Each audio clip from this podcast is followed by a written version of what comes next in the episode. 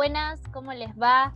Eh, otro episodio más de charla con amigos, otro episodio más de, conversaciones acompañadas de, gente que, como digo, siempre disfruta de, los libros, del romance, de la literatura. Y creo que lo más importante es que disfruta de los vínculos que genera este, esta pasión que es la lectura y la escritura en el caso de los escritores. Y, bueno, me alegro que estés ahí, que estés escuchando este podcast. Hoy te cuento que tenemos otro invitado internacional. La verdad que me estoy dando unos grandes lujos de charlar con, gente que, bueno, no la tenemos cerquita físicamente, pero sí cerquita del corazón, porque además, en este caso, con nuestro invitado, porque es un caballero, eh, nos une un proyecto muy lindo que por suerte prontito ya ya, bueno, prontito más o menos, ¿ves? Prontito va a salir. Vamos a decir que, va a ser pronto. Así que le voy a dar la bienvenida, dejo de dar vueltas porque siempre me pongo a filosofar al principio y le saco tiempo a, la charla y después me quiero matar. Bienvenido Fabio Ayala desde México. Hola, hola Erika. ¿Cómo estás? Gracias por tu invitación, ¿no? Muy bien. Saludos desde Morelia, México. Así es, qué lindo. Esta es la, gran ventaja de la, tecnología. de, poder, de poder estar charlando. Como, como bien lo dijiste, eh, eh, en distancia física, pero el corazón muy, muy, muy cerca. Yo con, con grandes vínculos en el sur, en especial con Argentina, con Uruguay. Eh, yo encantado.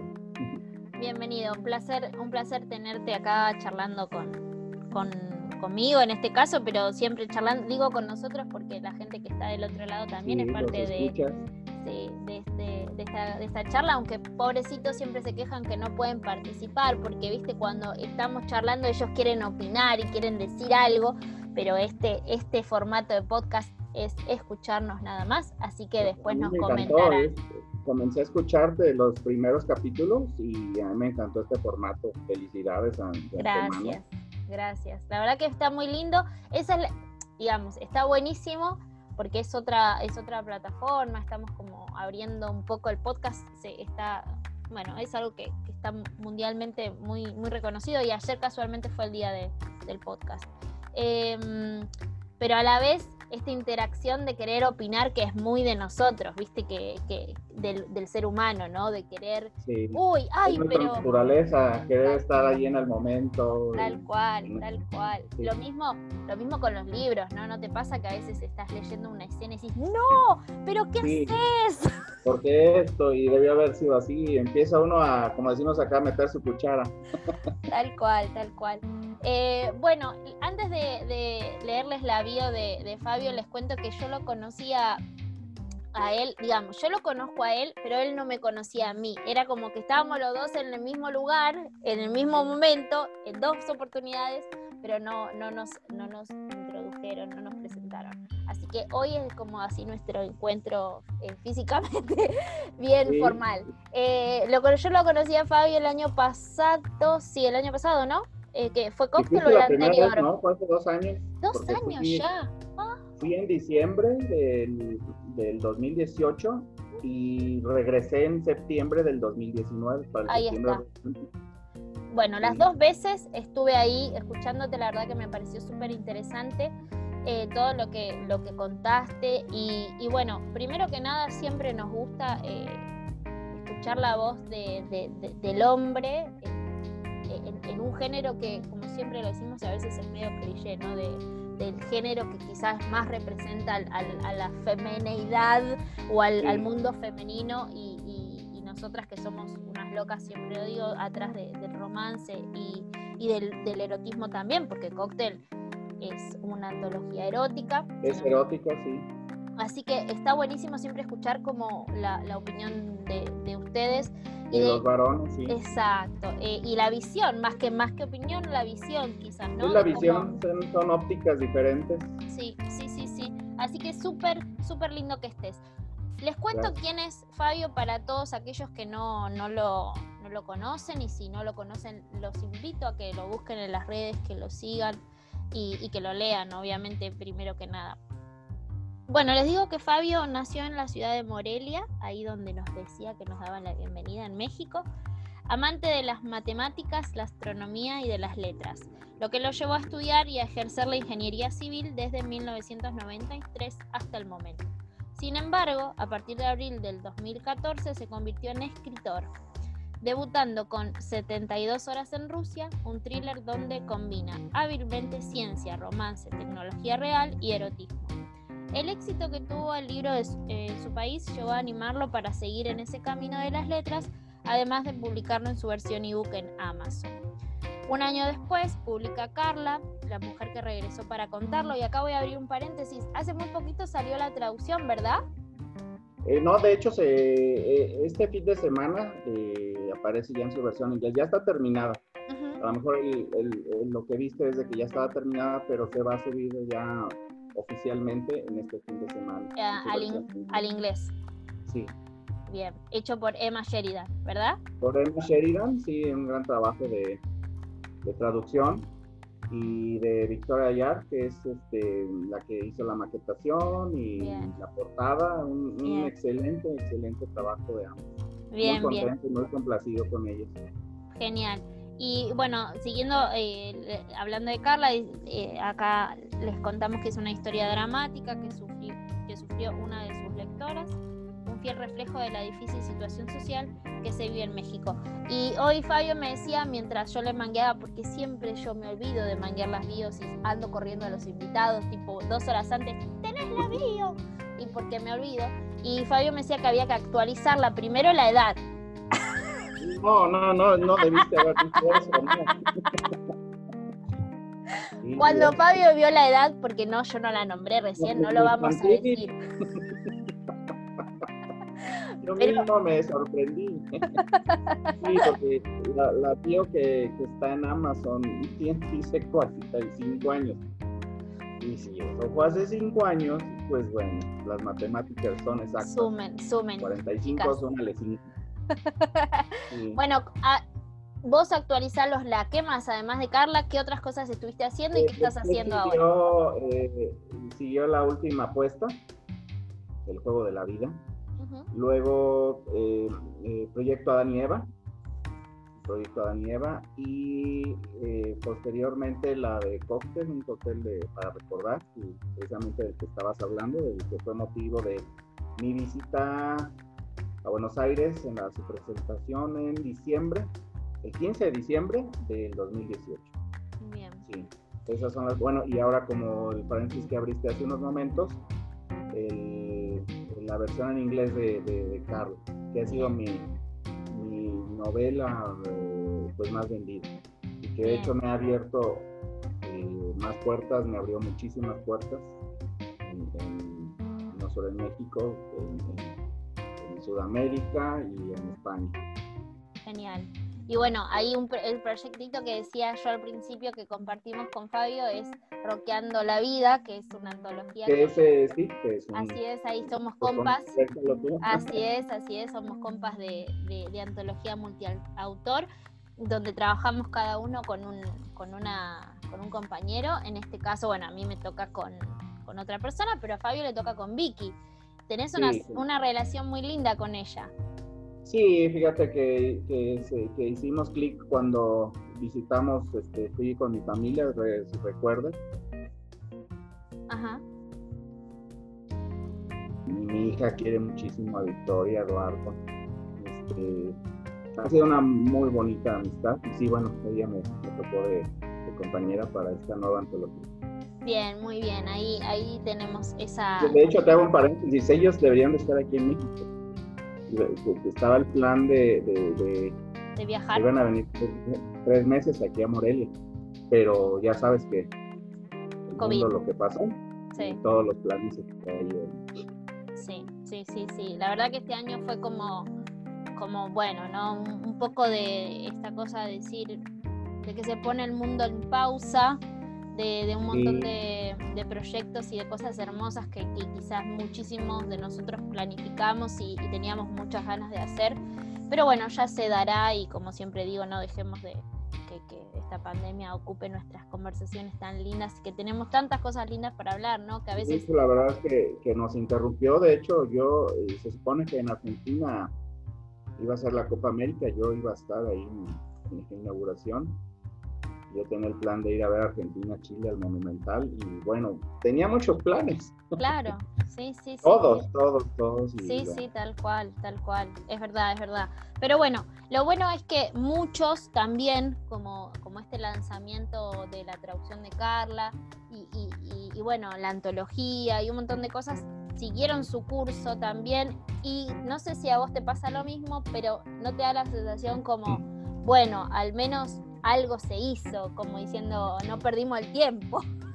Ah, sí, sí, sí, sí. Siempre no se puede uno cruzar de brazos, no puede uno esperar a, que la tormenta pase, hay que ponerse el impermeable, hay que sacar el paraguas y, a, darle a remar contra corriente. Si uno, la corriente no está a tu favor, hay que remar, remar o bracear, bracear, porque si no se nos como el camarón, ¿no? Que se duerme y se lo lleva a la corriente. Así es, así es, así es. En todos sentidos, no solo como escritores, sino en, en la vida. trabajos, en, la vida misma, sí.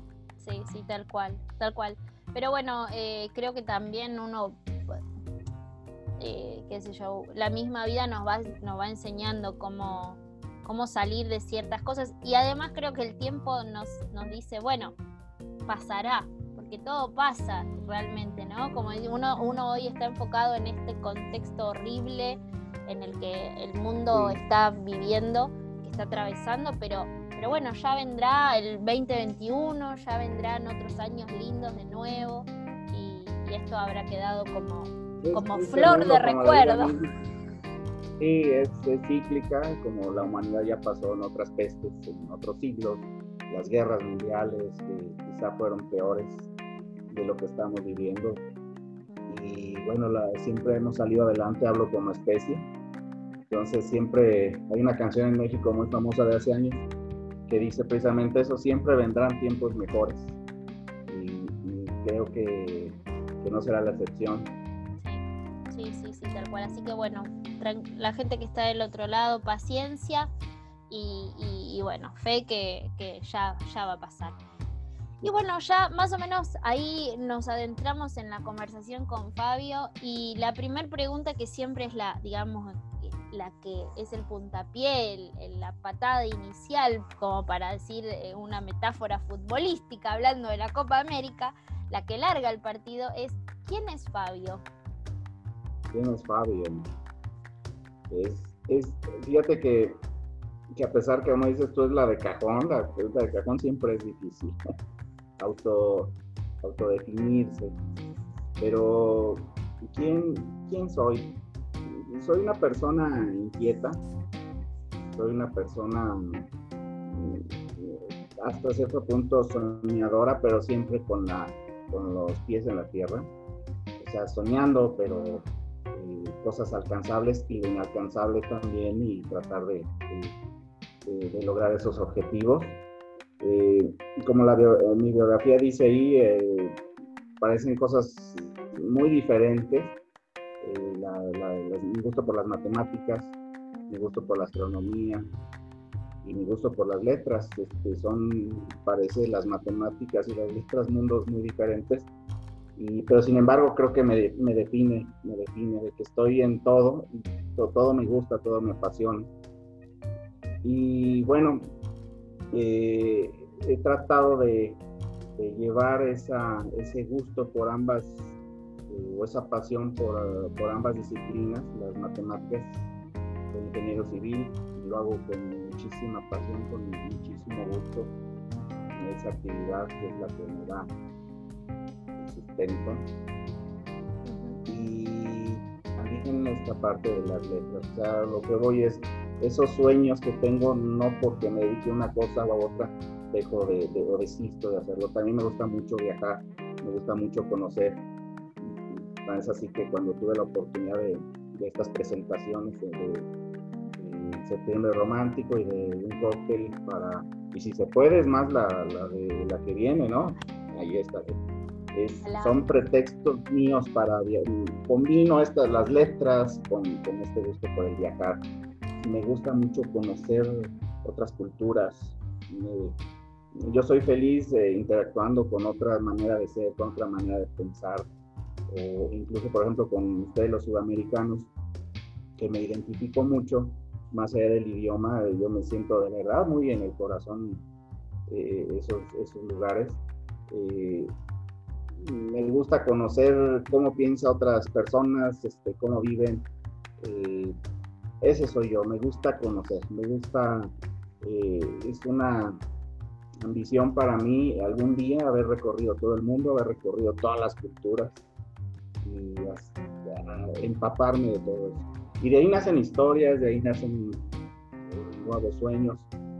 Y bueno, en resumidas cuentas, este, soy esa persona, esa persona que quiere saber más, esa persona que quiere explorar, esa persona que quiere conocer. Bien, qué, qué lindo, qué lindo. Creo que mm, eh, siempre, siempre al que puedo aconsejarle que viaje, eh, se lo aconsejo siempre porque creo que viajar, eh, no sé, no sé si vas a, mm, acordar conmigo, pero creo que ya uno no vuelve siendo el mismo después de un viaje. No, no, no es, es, es uno, uno de una persona antes de tomar ese avión y regresas al bajar, eh, ves las cosas diferentes, eh, amplías tu visión, amplías tu mundo, amplías tu mente es, es, es, acá como decimos, padrísimo. Sí, sí, sí, tal cual, tal cual, sí, es, es genial. Y, y, bueno, todo el que pueda hacerlo, se lo, se lo tanto Fabio sí. súper aconsejamos. Ahora no se puede. Ahora no se puede, pero bueno, eh, yo sigo mucho a, un muchacho de tu tierra que se llama Alan, Alan por el mundo, que él viaja por todos lados y él aconsejaba que, bueno, en este momento en el que nos tenemos que quedar en nuestro país, en nuestro, por ahí en nuestra provincia, o, sino hacer turismo en nuestro propio lugar, porque hay muchas cosas de las que no, que tampoco conocemos, y eso está muy interesante, porque... Sí. De, hecho, nosotros lo, hicimos aquí en Morelia. Nos fuimos y tomamos un, Juan Turista. Sí, sí, nos subimos al autobusito y contratamos el boletito de una obra de teatro que se trataba de, lo que fue Morelia.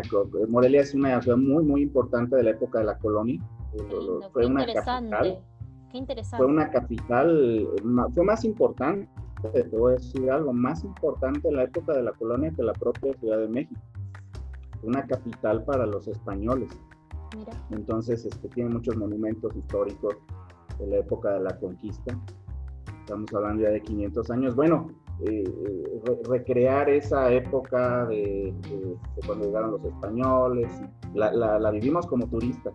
Entonces fuimos, se siente eh, algo muy, muy, bonito de verdad ser turista en tu propia ciudad. Conoces o recorres rinconcitos que que por ser de aquí a veces uno dice, no, bueno, y lo, lo vas dejando y te interesas más en otras ciudades. Exacto. Entonces sí es un buen momento para eh, conocerse a tu propia ciudad y eso conlleva a conocerte a ti mismo.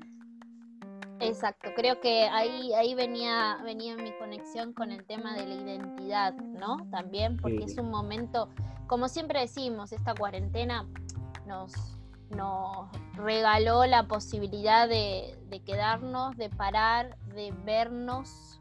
De reflexionar. De, reflexionar. tiempo para reflexionar. Sí. Y, bueno, por ahí, eh, si, tienen eh, la chance de, salir un poco, porque bueno, hay, hay lugares en los que está más abierto que en otros, entonces por ahí recorrer y, y mirar las cosas con otros ojos, con ojos de turista, que a veces uno, los ojos no son los mismos porque la, percepción es otra. Y eso, está, eh, eso está muy bueno porque también nos hacen a nosotros que es parte de, nuestra idiosincrasia y de, lo que, y de lo que somos. Así que siempre, siempre está, está buenísimo. Y te quería preguntar, mencionabas estas, eh, estas pasiones tuyas y me encantó verte, porque yo lo veo, a Fabi ustedes no lo ven, yo lo, puedo ver, pero eh, me gusta cuando contestan y, que, y, hablan de su trabajo, y lo hago con comillas, cuando, cuando quizás no es un trabajo, sino es un disfrute, ¿no? Un goce, porque vos decías que estabas como muy feliz de, la profesión que tenías y que amás las matemáticas y la astronomía quizás con la misma intensidad que las letras. Entonces, mi pregunta es cómo combinás eh, en tu rutina, en tus días, en, tu año, en tu periodo de trabajo, estas tres, estas tres cosas que, te encantan tanto. Mira, eh, antes de, yo me, cuando yo estaba en la preparatoria para, para irme a la universidad, yo tenía una duda si me iba por el lado de la astronomía o de la ingeniería. Decidí la ingeniería. Pero la, astronomía a mí siempre me llamó la atención. Desde niño, yo creo que influyó mucho Carl Sagan. Había un programa, eh, una serie, la serie Cosmos, la original, la original, la serie Cosmos.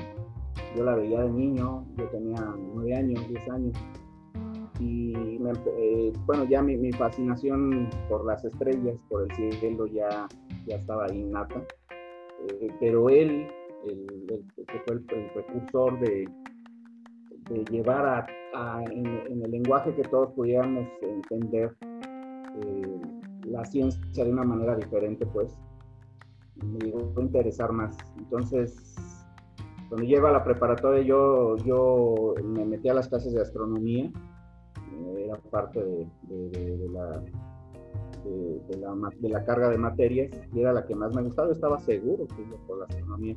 Sin embargo, eh, con el correr de los semestres, me empezó a llamar muchísimo la ingeniería civil, el, construir, siempre fui muy inquieto en el sentido. De niño armaba rompecabezas, eh, pedía, no sé, los tipo Lego, este, para armar castillos, le decíamos, y eso era yo lo que le pedía a los Reyes Magos, a, los, a Santa Claus.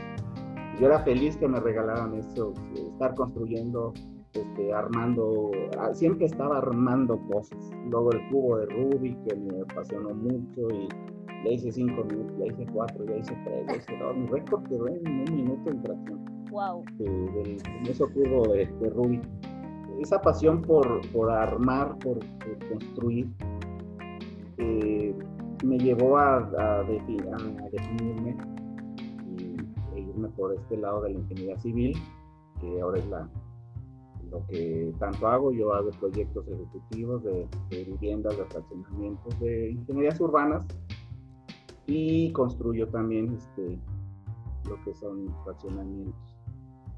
Eh, ¿Cómo le hago para combinarlo? Eh, un día típico mío es estar en las obras, estar proyectando, tengo gente que me apoya, he crecido un poquito como en mi profesión, me he podido dar la oportunidad de, pues de tener ya un equipo a mi, lado que me hace descansar un poco. Claro. Eh, no descansar dentro de la cama, relajarte quizás, claro, relajarte un poco, digamos y poder eh, mis tiempos para leer, para escribir. Y yo soy un poquito de la, de la noche y ahí es cuando empiezo a leer, cuando empiezo a escribir, empiezo De hecho, mi mente cuando más trabaja es en las noches y cuando abro mis historias. A veces está dormido, me, me, me pasa. No sé, a ti te pasa que es dormido. Sí.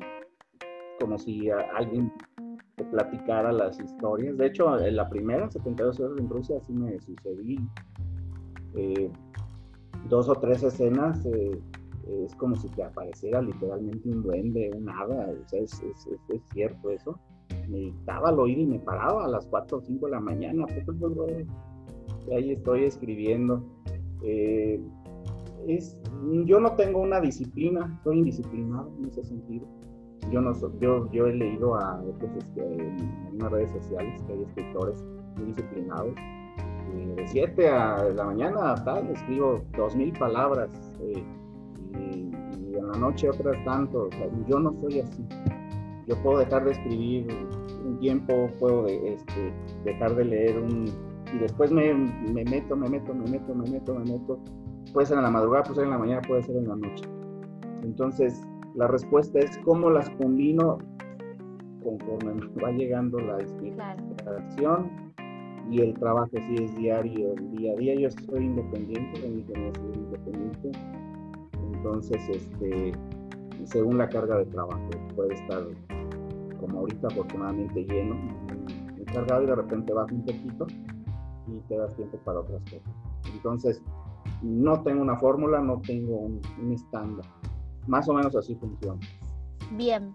Em, ¿Y, cómo, cómo, llegaron las letras a tu vida? Eh, la primera pregunta es cómo, siempre, si siempre escribiste desde, chico, desde joven, ¿cómo llegaron, eh, cómo llegó la posibilidad de, mostrarse? Porque siempre hago esta, este, esta diferencia de, de, bueno, mucha gente dice, yo escribo desde muy chiquito, desde muy pequeño, pero hay un momento que creo que es bisagra, como que uno decide... Sí, sí, la tengo muy claro. Tirarse a la pileta y mostrar, mostrarle al mundo eh, lo que hace o lo que escribe, lo que cuenta sus historias. Contanos un poquito de... Me voy a, ir un poquito a, mi infancia, como dices tú, que a veces eh, ahí nacen muchas cosas.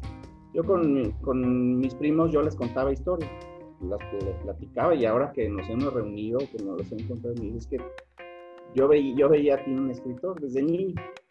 No lo escribía, sino yo contaba historias, inventaba cosas y siempre estaba contando historias, siempre me estaba inventando historias. Pero hay que, nunca pensé, iba a ser futbolista, iba a ser baterista, lo que un niño siempre piensa, quería ser abogado, imagínate, eh, allá le llaman que abogacía. Sí, sí, abogado, sí, puede ser.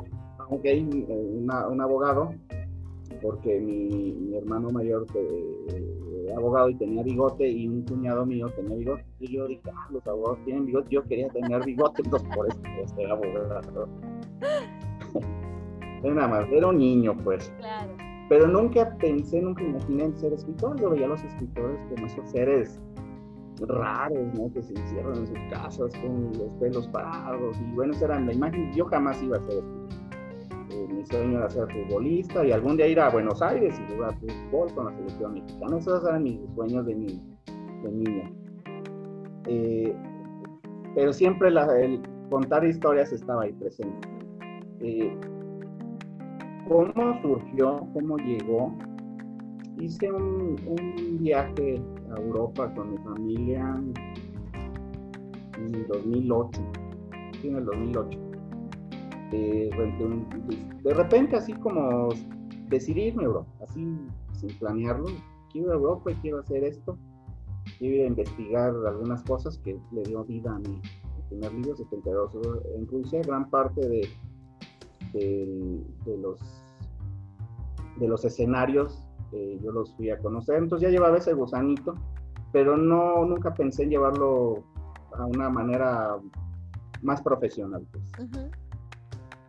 Me aventuré y renté un auto y duramos allá paseando por prácticamente toda Europa. Duramos bastante tiempo por allá.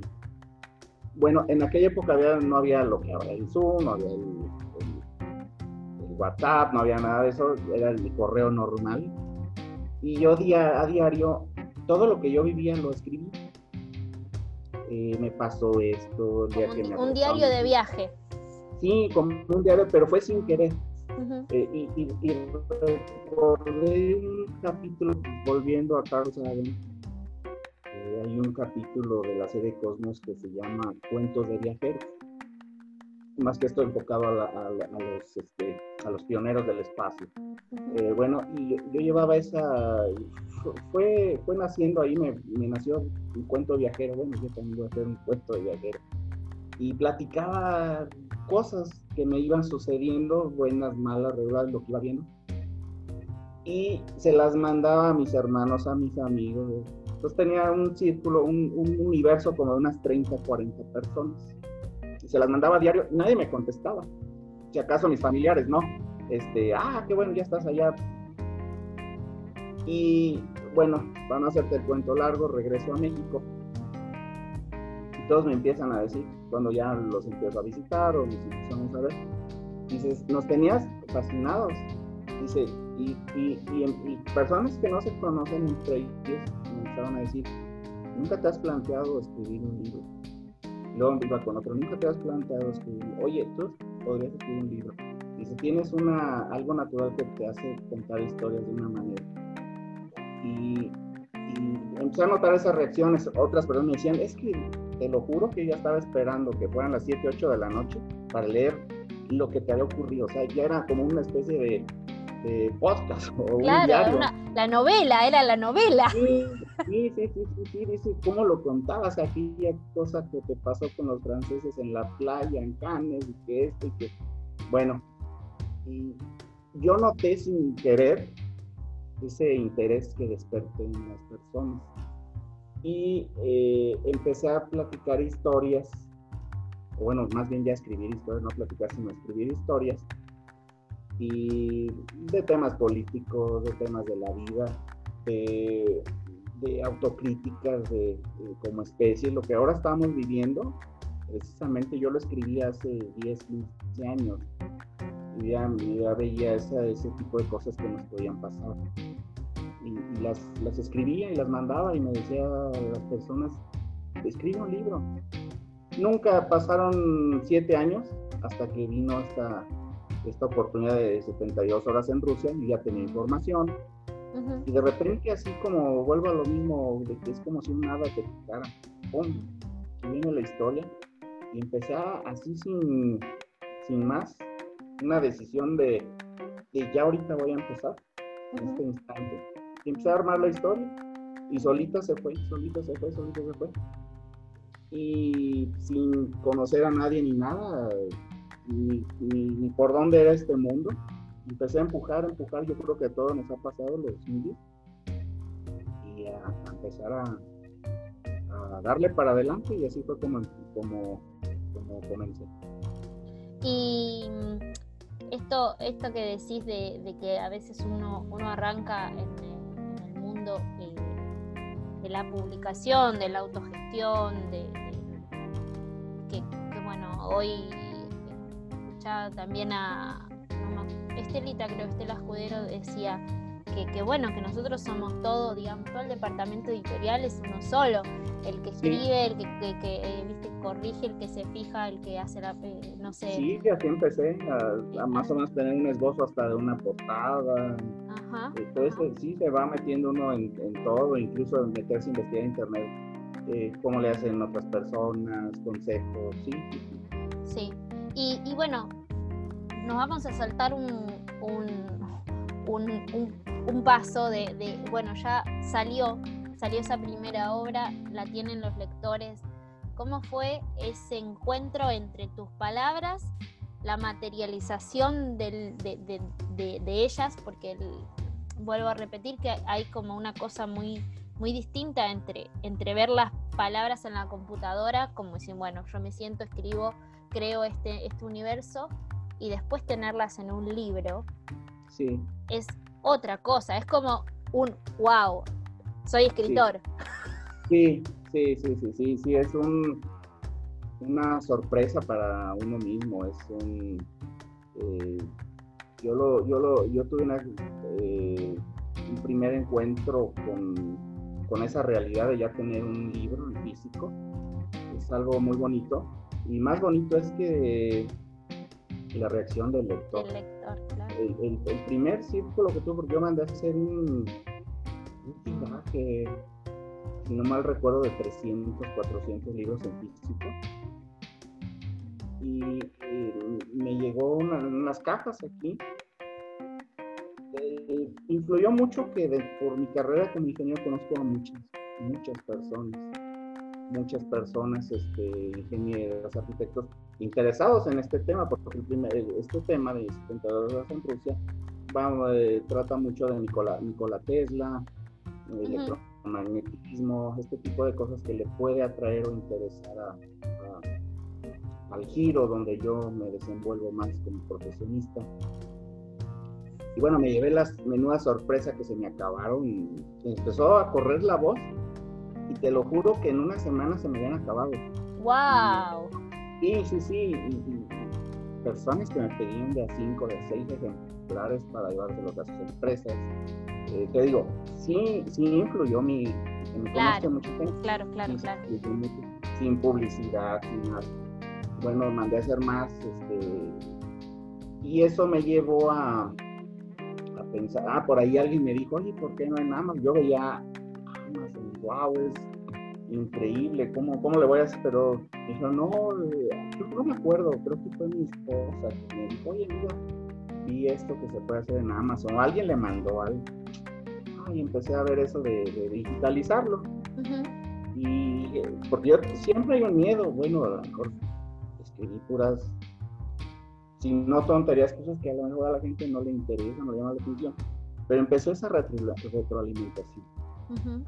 Eh, la intención de, la, de, este primer libro era, eh, o el tema era de, o a quien iba dirigido, era de que si es cierto o no esto de que el clima se puede manipular, que yo planteé desde las investigaciones de Nikola Tesla, armado en forma novelada, eh, porque hay personas que me decían no puede ser, otros que sí, mi interés no era demostrar si sí o si no, mi interés era, era introducirlos en este tema y que el lector decida. Eh, tuve como ejemplo algún, me voy a regresar un poquito, hay un autor mexicano que se llama eh, Antonio Guadarrama Collado, ahora es mujer, se cambió de sexo, es Sofía Guadarrama Collado, pero yo cuando leí era Antonio. Aquí en México la, eh, muy, muy en la sociedad está, como bien sabes, la aparición de la Virgen de Guadalupe. y no cree en esas apariciones y da, da su documento, eh, está documentado y este, lo quería exponer eh, de una manera que no va a poder probar que fue que no es cierto. Entonces a alguien se le acerca y le dice que por qué no lo hace en forma de novela.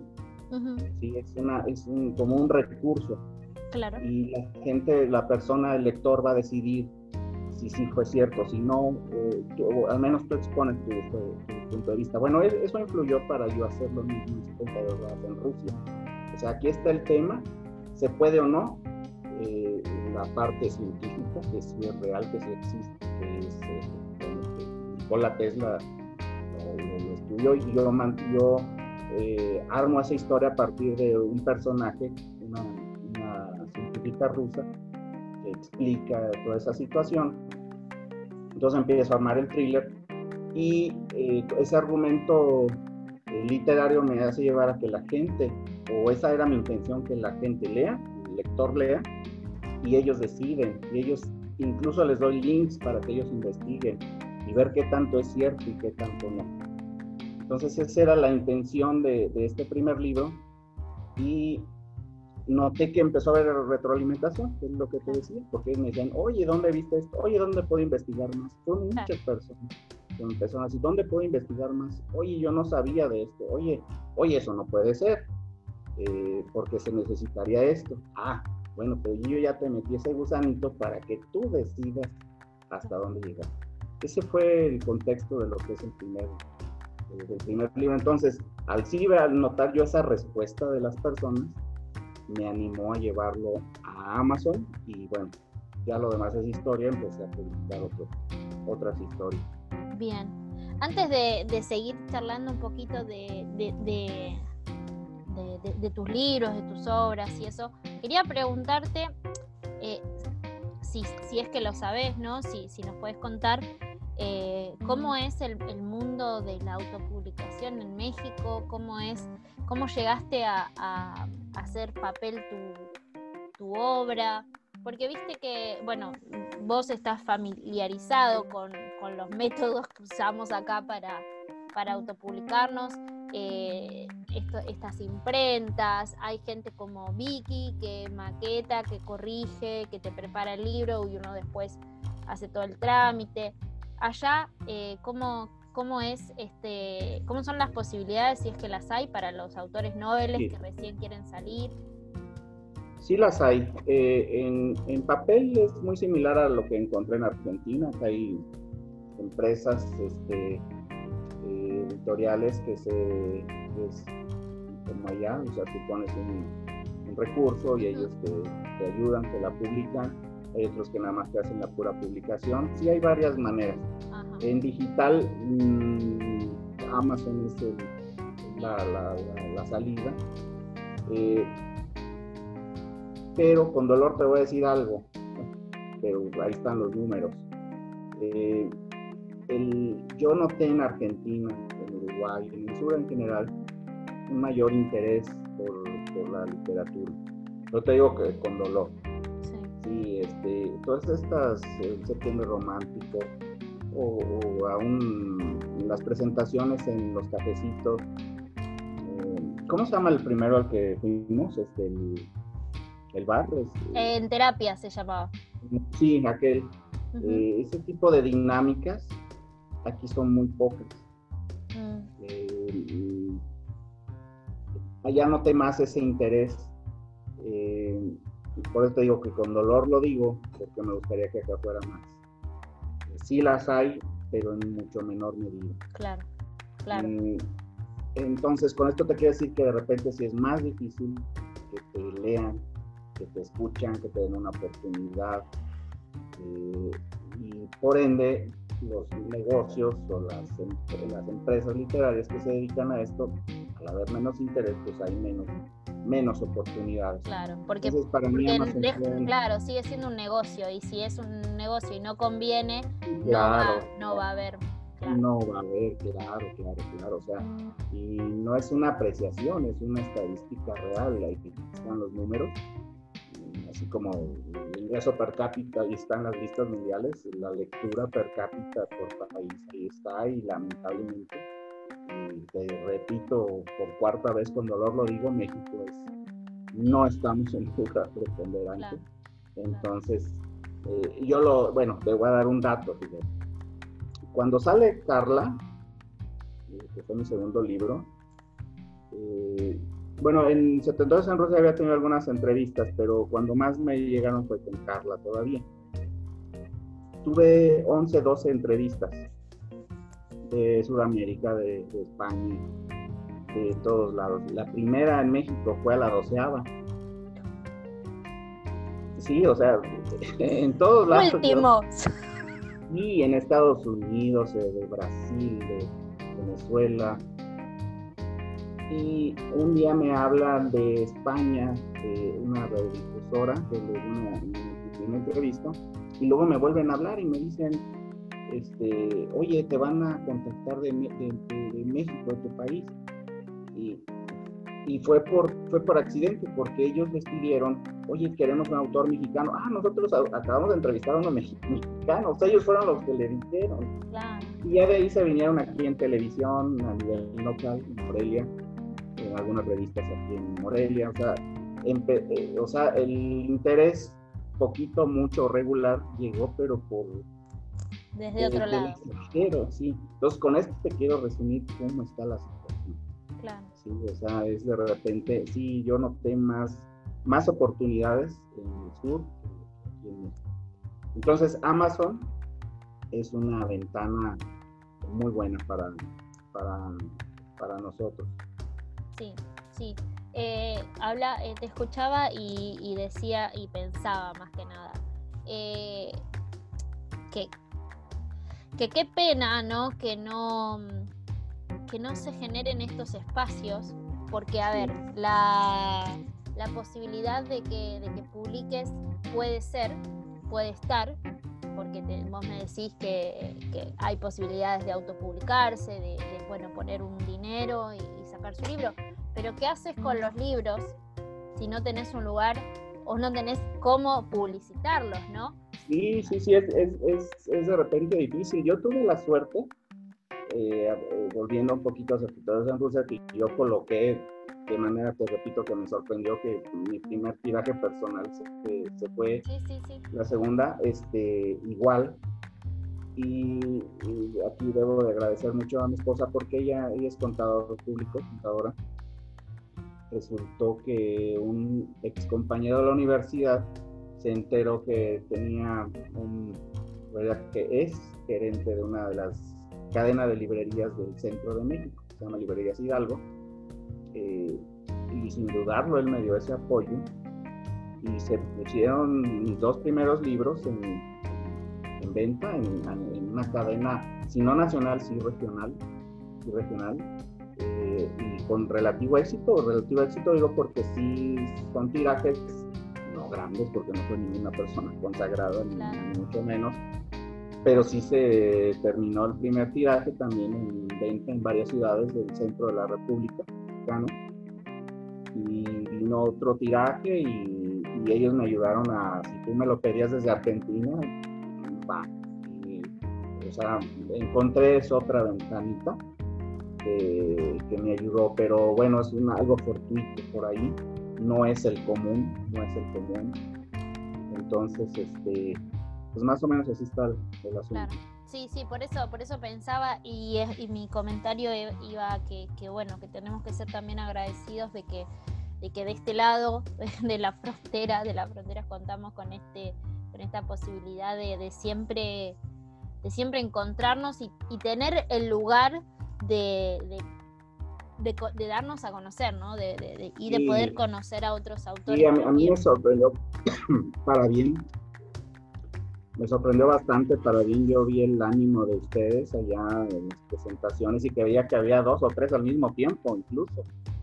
Y había, me acuerdo, personas que se salían de una porque tenían que llegar a la otra. Y, ese tipo de. A mí me sorprendió de verdad, de verdad, este, para bien y me dio un poquito de celos.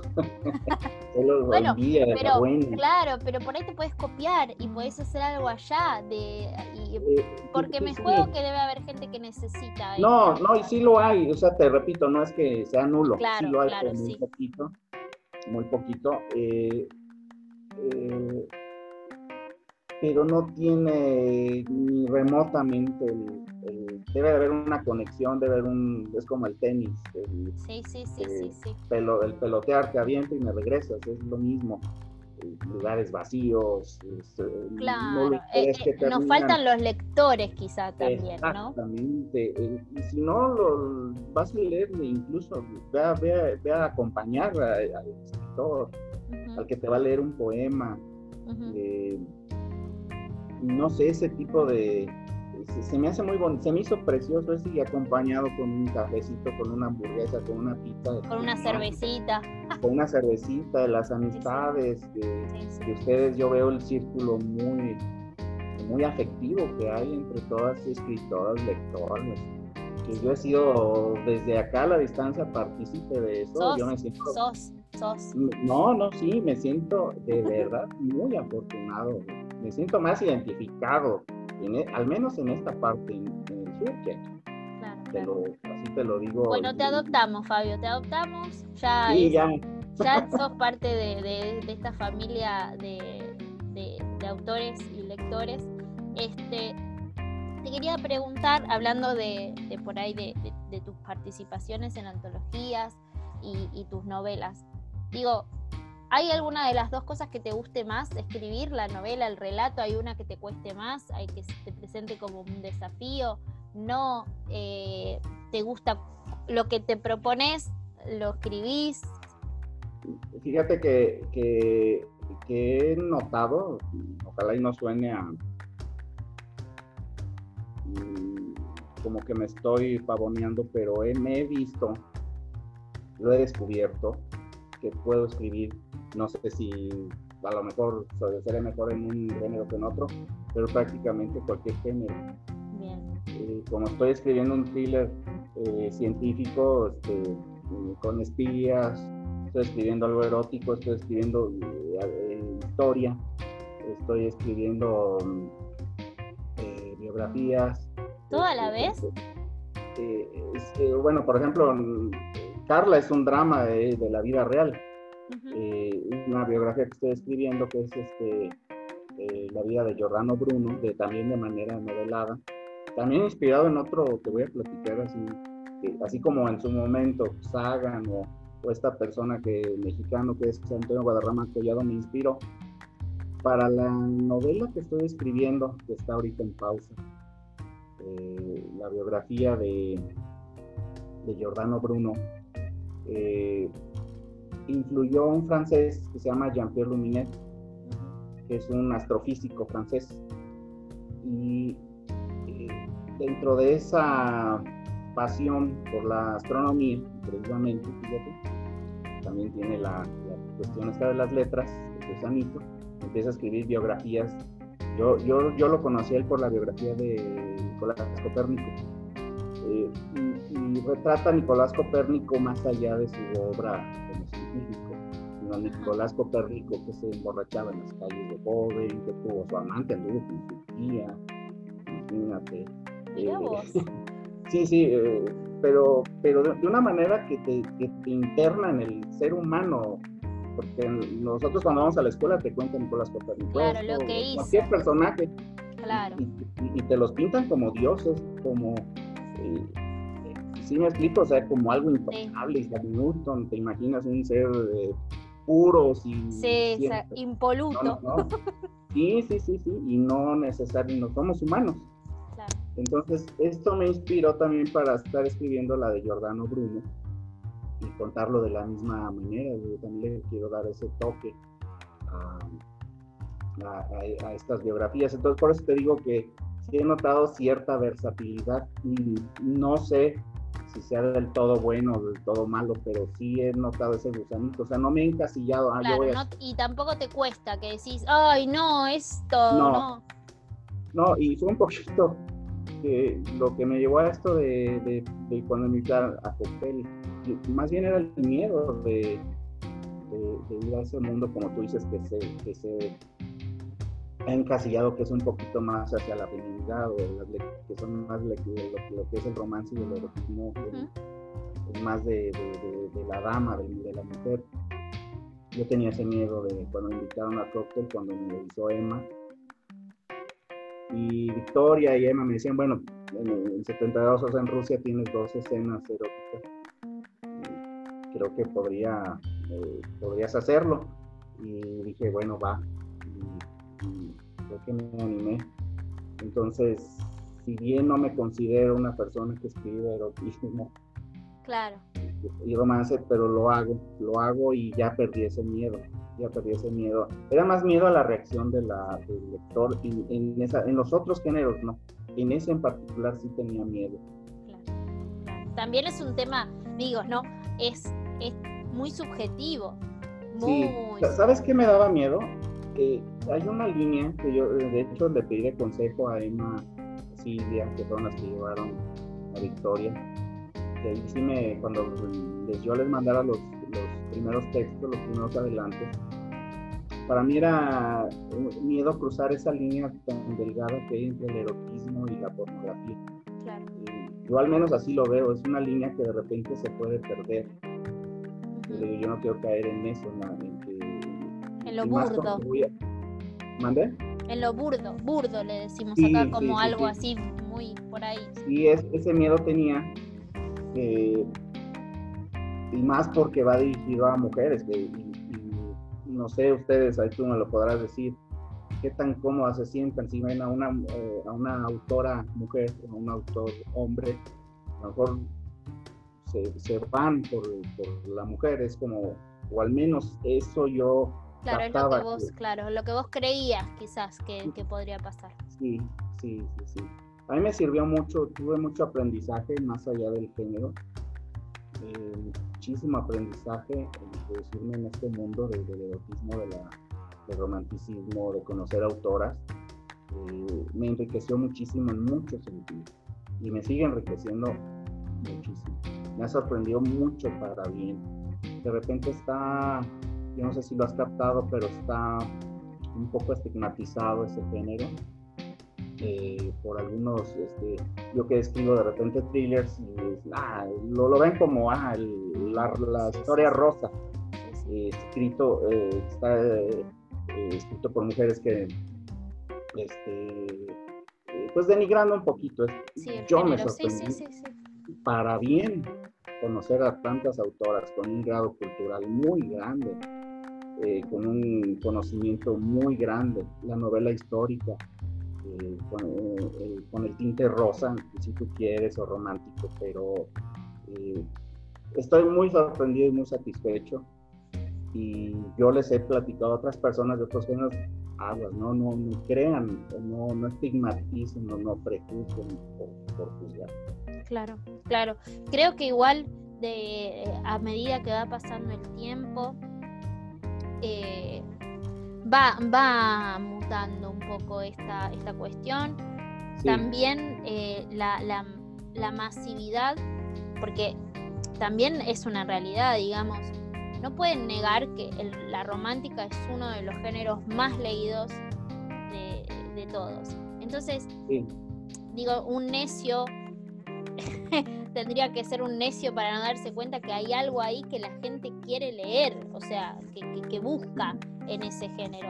Entonces, el menospreciar, viste, habla más mal de un del que lo dice que, que otra cosa, ¿no? Pero, pero a medida que va pasando el, tiempo, creo que. Y creo también que las historias que van planteando los autores y las autoras del género van desafiando esto también. Porque ya no es, no es esa quizá novelita rosa que, de la que eh, por ahí esta gente que vos decís se imagina. ¿No? Ya no es lo mismo. Sí, es correcto, es correcto lo que dices. Y bueno, repitiendo, yo fascinado de entrar en este, en este mundo de, este género y sin dejar de lado los otros géneros que me llaman la atención y las historias que se me vienen a la, a la mente de otros géneros. Entonces, este, ahora ya lo digo con tranquilidad, no me, no me incomoda escribir cualquier y tampoco te incomoda o te, o te digamos, te, ¿cómo decirlo? Como, como que te achica o te aplasta decir, bueno, tenés que escribir un relato. Hoy no, eh, no porque yo escribo muy largo, no porque yo escribo muy cortito, no porque, o sea, te, te presentas ante el desafío y vas por él. E, es, es un poquito de repente de vencer la soberbia de los géneros si se pudiese llamar así. O sea, yo soy escritor de thriller, como puedo escribir algo eh, más, eh, más rosa, es quitarse ese de ser más humildes, ser más humildes. Mm, creo que eso es lo que se tiene, que se tiene que vencer, pero es parte de la naturaleza como, como humano, como que se puede aplicar en cualquier actividad de la vida. Siempre hay una soberbia, siempre hay, eh, tendemos a, estigmatizar cosas, a estereotipar situaciones. Y ese es el principal obstáculo a vencer de repente. Sí, sí, sí, tal cual. Bueno, ya estuvimos hablando mucho de, Fabio como escritor y de, su, de sus libros, de su proceso, ya nos dimos cuenta que, es muy versátil, así que pueden encontrar de él un relato erótico hasta un thriller eh, súper... Eh, un drama. Un drama, así que tienen para, para todos los gustos. Em, y ahora vamos a hablar un poquito de Fabio como lector. Eh, ¿Cómo sos de leer mucho? primera pregunta, sí, después hablas y, te escuchamos. Primera pregunta, ¿sos de leer muy, muy seguido? ¿Lees cuando estás escribiendo también? Viste que hay gente que dice, no, yo escribo, ahora no leo, porque leo solo lo que me corresponde de la investigación, pone. Eh, y tercero, si nos podés nombrar, aunque sea uno, dos o tres o los que quieras, algún libro que, para vos marcó en el, en el término literario un antes y un después. Decís, con este libro, tal cosa. A partir de este libro, tal otra. Si es que lo hay, si no, podés nombrar tus libros favoritos.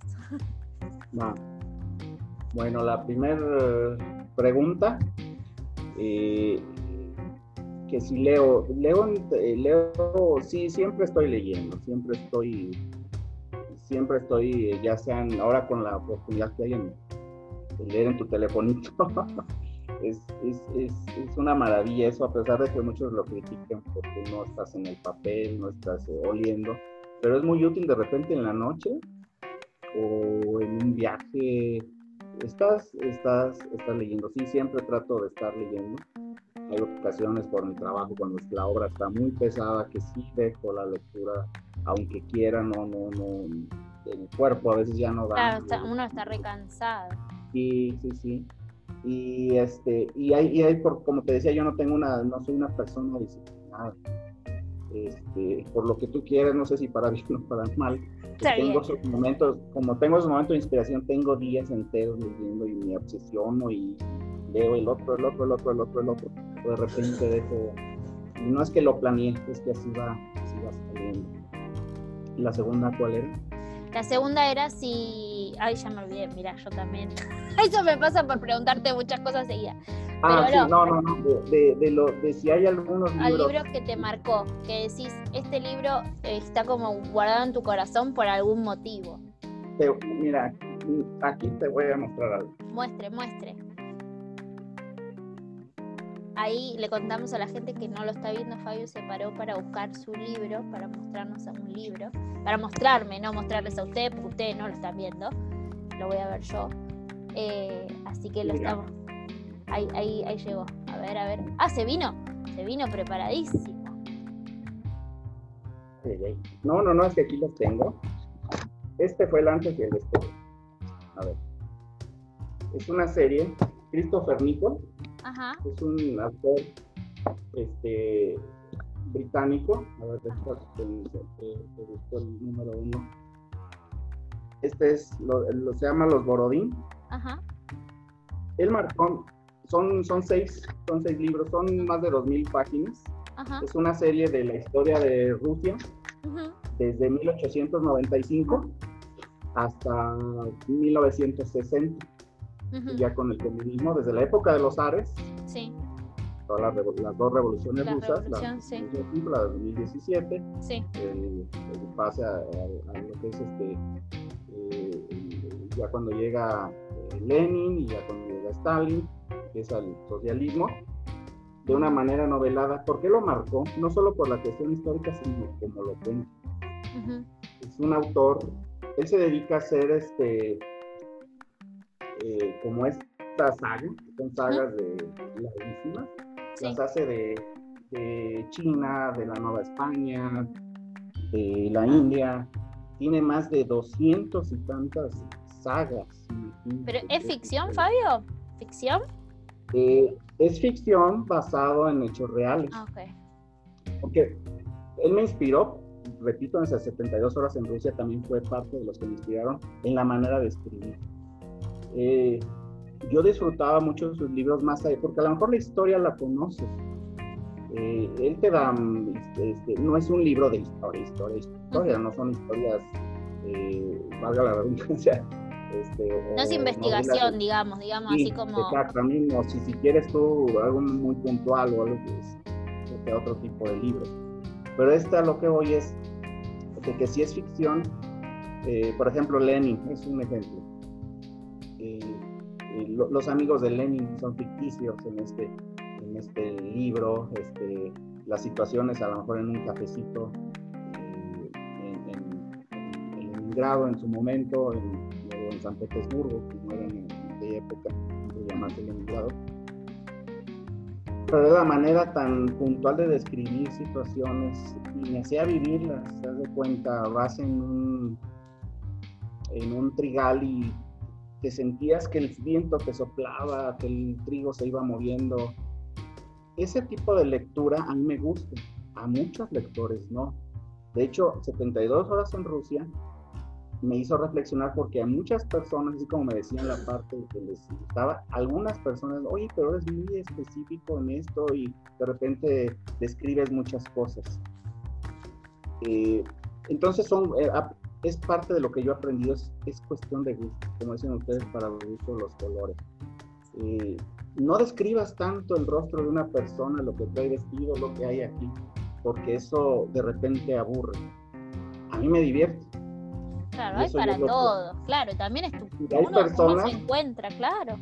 Sí, sí, sí, entonces es parte del aprendizaje, pero te digo, es un antes y un después, porque llegas a reflexionar ¿para quién estoy escribiendo? Para darle gusto a quién, ¿sí? O sea, digo, ay, no les va a gustar porque ya me dijeron que no sea eh, tan, eh, tan, descriptivo, claro. Exactamente, y otras personas, oye, y dejaste, al contrario, este, antes escribías más y ahora eh, escribes menos y te vas al grano. Igual Fabio, nunca, jamás vamos a conformar a todo el mundo. Sí, sí, sí, entonces te hace reflexionar y bueno, ¿para quién estoy escribiendo? ¿Sí?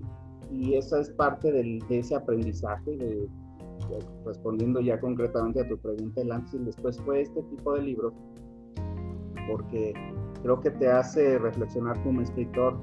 La reflexión final es que voy a escribir para mí, sí, primero, antes que, pues, para los lectores, para mí que me llene el corazón, que me llene el alma, y eso me hará auténtico, y eso, autenticidad, llegará a un sector que le podrá gustar o no, y empiezas a encontrar tu nicho. Exacto, exacto. Cami, Camila. Este, no sé si la conoces a Camila Mora. Cami Mora, ¿la ubicás? Sí, sí, sí. Bueno, Cami hablaba en un vivo hace muy poquito. Eh, decía esto, básicamente también hay que saber que nuestros libros tienen sus lectores, que no, o sea, eh, que le van a llegar al público que realmente le interese lo que vos estás contando. Sí, esos son nichos, es como un cantante, o sea, estoy seguro que un grupo de rock, su nicho no es el, el, que canta romántico, por ejemplo, o el que canta balada. Entonces acá es lo mismo, eh, pero me costaba en un principio aceptarlo, o sea, eh, yo idealizaba con que a todo mundo le voy a gustar y no, no, no somos monedita de oro. No, no, no, eso es algo que uno va aprendiendo en el camino también vas aprendiendo y vas asimilándolo, vas asimilándolo. Y eso te lo dan los años, te lo dan las publicaciones, te dan los encuentros con los lectores. Y, bueno, resumiendo, para gustos, los colores. Tal cual.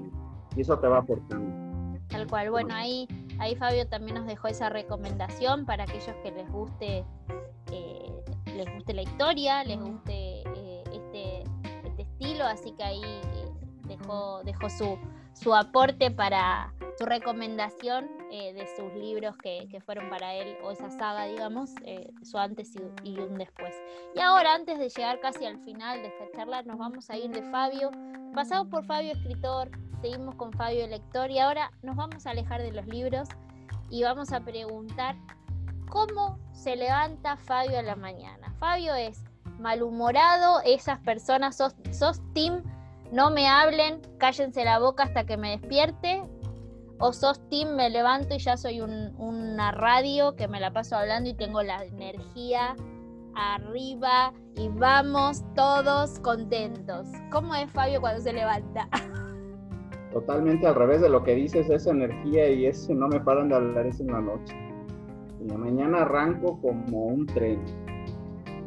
Al paso despacito, me organizo, voy a hacer esto, voy a hacer lo otro, pero sí tardo como, como una, un tren. Hasta que agarra velocidad. ah, exactamente. Yo no soy madrugador, salvo que el trabajo requiera salir fuera, ir a una cita muy temprano, a la obra muy, muy temprano. Pero si no, por lo general, yo me paro ocho y media, nueve, diez de la mañana incluso a veces yo empiezo a laborar y media, 11, entre 9 y 11. Qué envidia. Acá te estarían envidiando unos cuantos, quiero que lo sepas, incluyendo.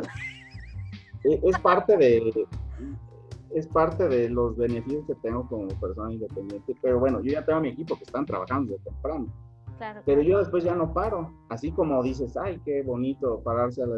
claro, pero bueno, por ahí yo termino a las 5 de la tarde, como hablábamos el otro día, que no nos podíamos poner de acuerdo, porque, claro, ah, yo, termino, yo termino y corto y, vos todavía seguís laburando. No, no, no, yo, a mí no hay hora de comida, o sea, yo ya, ahora sí, como un tren, ya no paro, ya hasta la. Me pueden dar las 12, la 1, a las 2, 3 de la mañana, y así entonces yo me duermo a las 3, 4 de la mañana, a veces, a veces a la 1 o 2 trabajando. Sábado, domingo, si, si, el trabajo lo requiere. O sea, así como de repente un lunes o un miércoles no hago nada, literalmente nada. Claro, claro. sí, estoy sábado y domingo y todos descansando y yo trabajo y trabajo. Te repito, ni, ni, lo que no hay una disciplina, no hay un horario. Claro, claro, claro. bueno, así, es tu vida, en todos los sentidos. Está bien, está bien, está bien. Y, bueno, la siguiente pregunta que no tiene que ver con nada de, la literatura es, eh, ¿de qué disfrutas además de la escritura y de la lectura? la música, el rock, el rock, el, el heavy, soy amante de Rammstein. Yo le cuento a la gente, le voy a contar una infidencia. Nosotros tenemos un grupo de WhatsApp con está Fabio, está Pablito, Vicky, Marce, Eli, Nati, obvio que es la curadora oficial, está Laura, estoy yo. Eh, este caballero y Pablito se la pasan hablando de grupos y de recitales que yo a veces digo, paren, paren, que esto es demasiada información. ¿Quién es esta gente? ¿Quién es esta gente? y a todos, me, encanta, yo estoy... Sí, y bueno, Pablo es igual. Dos horas, y media de la Ciudad de México, entonces yo estoy viendo a Ramstein, estoy viendo a Bon Jovi, a, todos, todos, todos los setenteros, yo los, eso me faltó Queen porque yo era muy, muy pibe, como dicen ustedes, muy chavito, como decimos nosotros. Eh, pero todos los conozco, han venido a Morelia, Soda Stereo, por ejemplo, argentino. Este,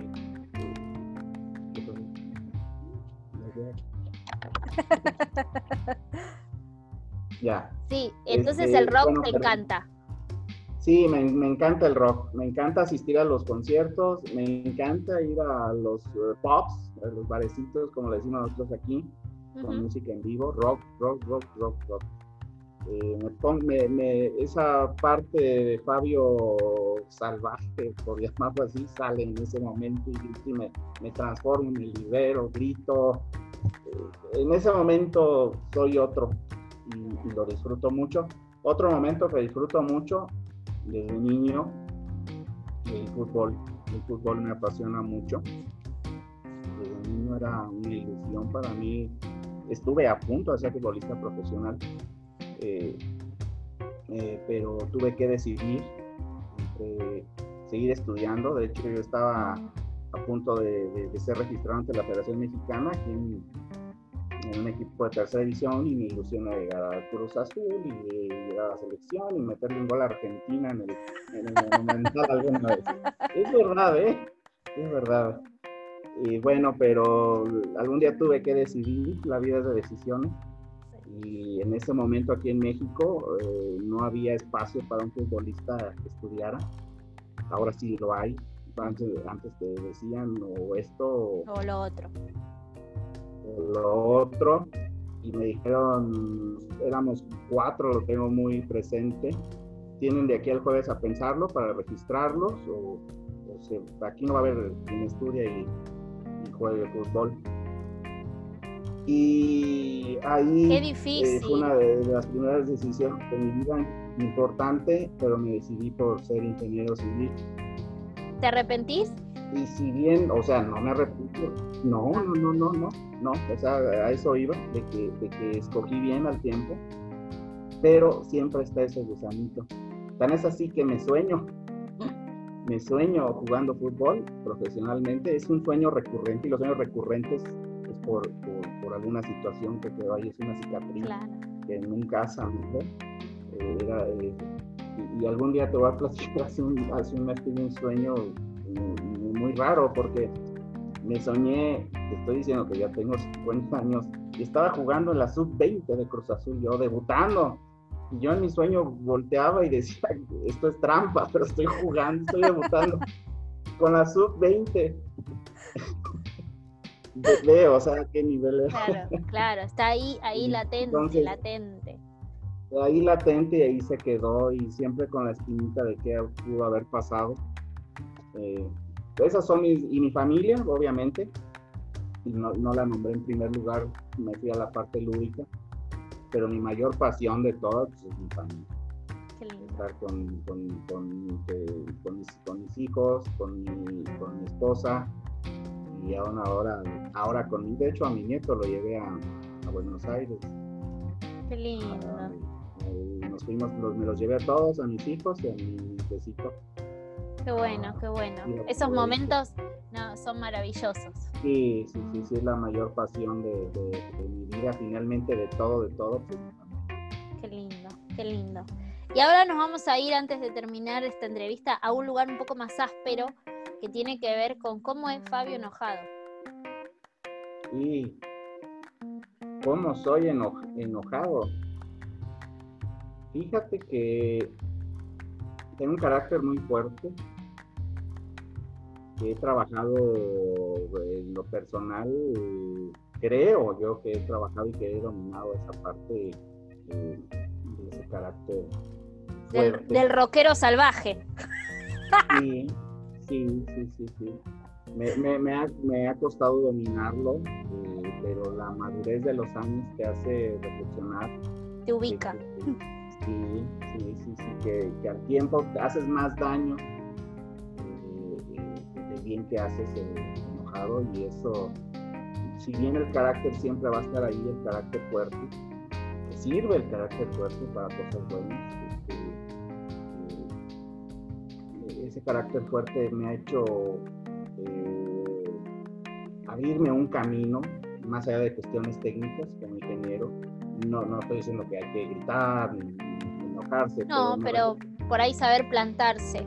Exactamente, y más cuando eres independiente, que estás, que de depende el ingreso, el sustento. Que es muy diferente el ser empleado a, a ser empleador. ¿sí? Entonces ese, ese carácter bien encaminado te lleva a cosas buenas, mal encaminado te lleva a lastimar gente. Ves que uno, yo llegué a cometer ese error, lo que empiezo de, bajo el efecto, porque si es un efecto de la adrenalina, dices cosas que hieren a, las personas y que no lo sientes, pero en ese momento hay que hay que, hay que lastimarlo al otro. Hay que lastimar, aunque después a las horas que hice, que dije. Entonces, esa parte la he trabajado desde hace años conmigo mismo porque digo, no, no, no, está bien. Creo que lo he dominado. Eh, como dicen por ahí, hay que bajarle unas rayitas. Sí. A esa parte creo que lo he logrado. Bien, bien. Y una última pregunta y, después ya nos vamos a ir despidiendo. Eh, hablábamos de, lo que disfrutás y, de, y, yo te pregunté cómo es Fabio enojado y cómo es Fabio feliz. ¿Cómo soy feliz? ¿Cómo nos damos cuenta cuando estás feliz? Curiosamente, mis amigos me decían, cuando estoy serio, cuando los que me conocen, cuando estoy así ahorita, sí, estoy feliz. O sea, yo no soy, ¡ah! Claro. No, excepto por ejemplo cuando nota un, mi equipo un gol, ahí sí. Pero en general cuando estoy feliz, estoy así. Estoy en, como en estado de relajación. Incluso ya me conocen cuando estoy en las reuniones y estoy así, hasta de burla me dicen, Fabio, estás bien contento, ¿verdad? Y sí es cierto. No soy, no soy una persona muy expresiva. No, no, no, me considero expresivo. Y más bien esa felicidad la, la, es interior. Es interior y en ese momento me cuesta a lo mejor expresar, no soy muy expresivo, repito. Y esa felicidad queda, queda en mi interior y queda con una plática con quien quieres, eh, con ver una película, con irse al pub, como te digo, y ahí escuchar música, este, así es como, como la felicidad eh, me nace me, o me emana de una manera tranquila. Estoy muy tranquilo. Bien, bien. También rescato esto de las pequeñas cosas de, ayer también lo hablábamos con otra, con otra autora, con Carola, que qué lindo que, cuando hablemos, hablamos de alegría y de felicidad, eh, lo que se nombre eh, sean detalles de la vida, ¿no? De mirar una película, de compartir, de, tomarte algo con un amigo, de reírte, eh, de bailar, de cantar. La vida es de momentos, lo que alimenta al, ser humano, yo así lo he visto, así lo he vivido, es de momento. y hay que tratar de que los momentos buenos le ganen a los malos, pero la vida es de momento. Un viaje, como lo que te, este que te dije por tu país, eh, por el sur, son, son momentos que ahí están para siempre, estos encuentros eh, que, he tenido con ustedes como lectores, como escritor, eh, las amistades que se han, que se han entrelazado con el sur, son momentos que, ahí están y que te van enriqueciendo como humano y que van creciendo ese el corazón y que, que te van enriqueciendo en general como ser humano. Sí, sí, tal cual. Además, eh, soy, yo soy fiel creyente de que son esos los que te van a rescatar en el momento en el que vengan los malos. Sí, sí, sí, sí, sí. Así, así, lo he, así lo he visto. Cuando tienes momentos malos siempre pienso, tuve momentos buenos y la vida es un ciclo y, y en ese momento de que te sientes que estás bajo, dices, en algún momento voy a subir, ya sea económico, ya sea sentimental, eh, en cualquier eh, parte de, de, la vida, siempre hay un momento en que debe uno reflexionar que recurrir a los amigos, que recurrir, como dice, estos buenos momentos, que, van a regresar a esos buenos momentos. Y por el contrario, cuando estás arriba, tener la suficiente madurez y la, eh, la humildad para no caer en la soberbia cuando estás hasta arriba, que es muy difícil también, cuando estás hasta arriba y sentirte el rey o el del mundo, porque te está yendo muy bien económicamente, porque eh, por lo que tú quieras, ser humilde para y, no, no, cometer errores, eh, porque algún día vas a volver a bajar y esta vida es una rueda de la fortuna, pero eso te lo da los años, eso te lo da los años, la madurez de, de la vida misma. Sí, sí, sí. Bueno, Fabio, la verdad que ha sido súper interesante, hermosa esta, esta charla. Eh, desde acá te, te, agradezco inmensamente haber, haber aceptado eh, conversar conmigo hoy. Espero que, lo hayas pasado lindo, que lo hayas disfrutado vos también. No, genial, genial. El agradecido soy yo por la invitación y eh, no, no está de más desearte el éxito en este nuevo proyecto. Está muy bonito tu, proyecto, muy bien hecho, lo digo sinceramente ya, los, ya te he estado escuchando, y me encantó.